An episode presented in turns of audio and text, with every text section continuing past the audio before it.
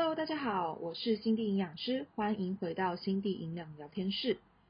前阵子呢，在佩佩也就是女子健心室的节目中呢，曾聊过一本书籍，叫做《什么样的礼物可以拯救你的人生》，不知道大家有没有听过，或是还记得吗？那这书中呢，探讨了十二种不同的礼物，分别来打开我们心中的十二种牢笼。所以接下来的几集节目中呢，我会和大家来更深入的探讨书中的内容。尤其在于我们和饮食之间，还有体态之间的关系，怎么样透过书中的内容，还有他给我们的钥匙，反映在自己如何脱离食物监牢的方式，还有信念。那直接开始喽。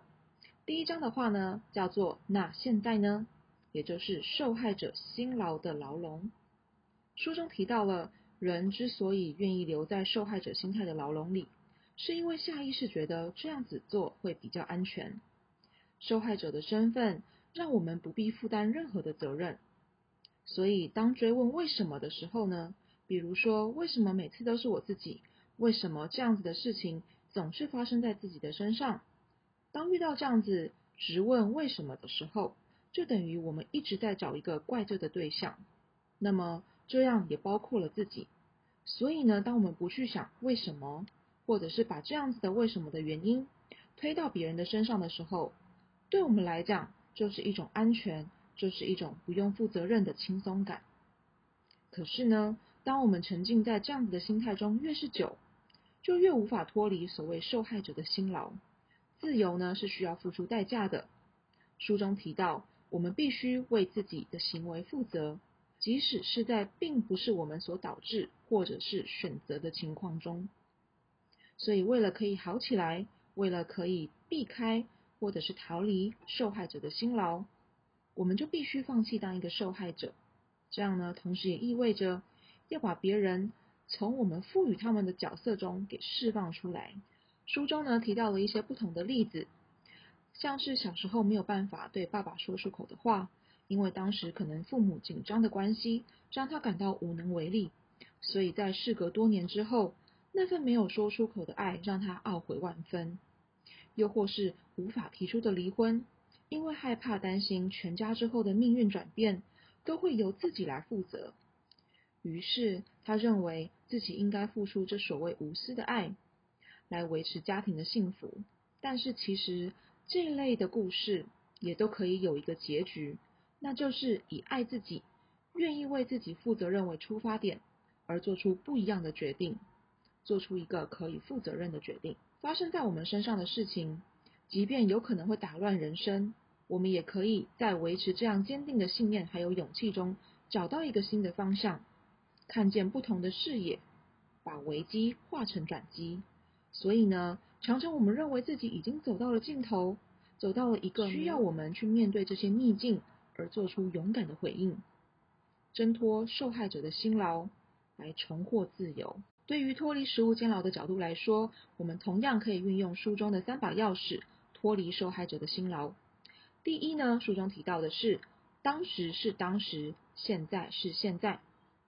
以前没有接触过正念饮食之前，看到琳琅满目的节食计划，认为瘦就是美的广告讯息，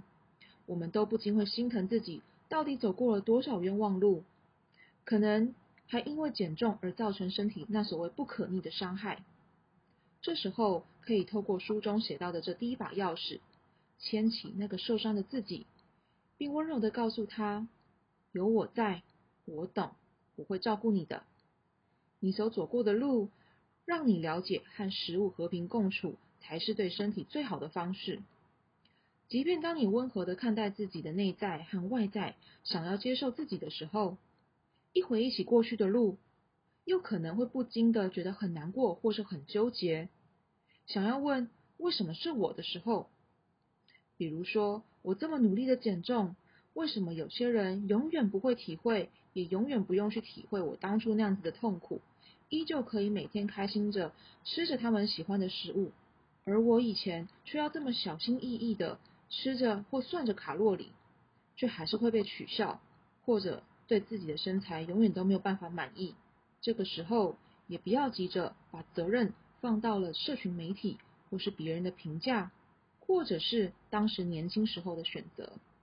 而是可以照书中提到的，把外界可以欺负你的权利给拿回来，为自己所走过的路负责任后，诚实真实的面对过去和那伴随的情绪后，再把那些经历成为让你可以更愿意去倾听自己声音的理由，把这样子的力量变成一种成长的力量，最后温和的拥抱那个受伤的自己，帮助他离开过去，走出监牢，一起面向现在。第二把钥匙呢，叫做每一次的危机都藏着转机。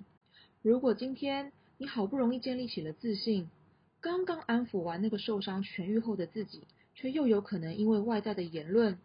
或是无心的一种比较和评价，再一次的击垮你的感受。这时候，拾起书中给你的第二把钥匙，透过转念的疗愈力，把自己从一个无能为力的受害者，变成一个有力量的生存者。坚定的自己，告诉自己这样子的信念。什么信念呢？那就是我尊重我自己的身体，我尊重我所选择的食物，并且展现这样真正的你，不再被别人的评论有所退缩。紧握那个内心孩子的手，告诉他没有关系，我知道的。你要相信你自己，你是自由的，不需要透过节食来证明自己的美。最后一把钥匙叫做设立一块自己的愿景板。